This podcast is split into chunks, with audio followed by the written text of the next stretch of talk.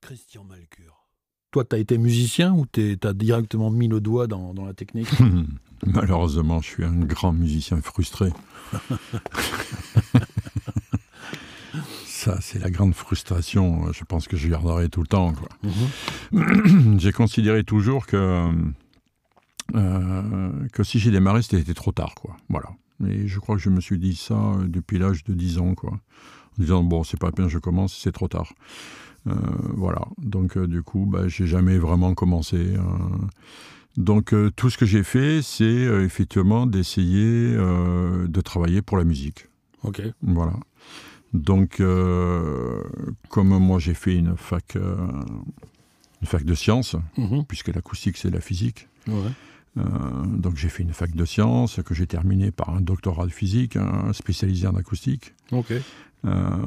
et puis en même temps, comme j'étais, j'ai toujours été passionné par la musique, les concerts et autres, bah, je me suis lancé comme on pouvait le faire à l'époque, euh, euh, à faire du son, à faire euh, des petits, à sonoriser des petits concerts dans des petits bars, mhm. et, voilà, et, à toucher un peu à, tous les métiers qui touchent les, concerts. J'ai même suis même de temps en temps fait des lights, mhm. touché des poursuites, même aller poser des moteurs, voilà, de façon à comprendre D'abord parce que ça me plaisait, parce que c'était le milieu euh, du spectacle. Hein. Mhm. Et puis surtout, je pense que la, la grande erreur de pas mal de gens qui travaillent sur les salles de spectacle aujourd'hui, c'est que on fait travailler sur une salle de spectacle, mais sans savoir vraiment ce que c'est qu'une salle de spectacle, sans savoir vraiment comment fonctionne une salle de spectacle. Euh, je crois que ne serait-ce que d'aller à passer une journée, mais à partir de 2 h du matin, là, à partir du moment où... Les camions arrivent. Voilà, les camions arrivent, les routes déchargent, et euh, y rester jusqu'au euh, lendemain, 2 h du matin, où les camions sont rechargés, mm. Et voir comment se passe euh, le montage d'un spectacle, comment un ingénieur du son cale son système, comment, etc., etc. je pense que ça, ne serait-ce que ça, c'est la meilleure des expériences pour... Mm-hmm, mm-hmm avant de pouvoir concevoir une salle. Mmh. Voilà, donc j'ai touché un peu à tous les métiers euh, du spectacle, mais à un petit niveau, bien évidemment. Euh, mais euh, toujours pour tourner autour de la musique. Ok. J'ai même été manager de petits groupes de rock à l'époque. Mais, Là, tu étais à Bordeaux à l'époque? Oui, j'étais à Bordeaux à l'époque, mmh. ouais. C'était dans les années, années 76, 77, 78. la grande époque de Bordeaux Rock. Ouais. Excellent. Donc j'ai démarré par ça, et puis après, euh, bah, une fois que j'ai eu mon doctorat d'acoustique, eh ben, euh, j'ai eu la chance de, parce que ça aussi, mais bon, tout ça c'est des coups de chance. Hein.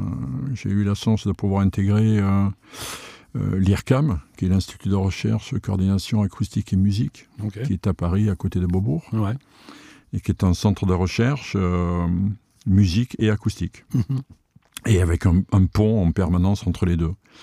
Et là, j'ai intégré des, une équipe qui était formidable. Euh, bon, j'étais payé euh, trois queues de cerises, mais, euh, mais qui m'a permis d'apprendre beaucoup de choses et surtout de faire de la recherche.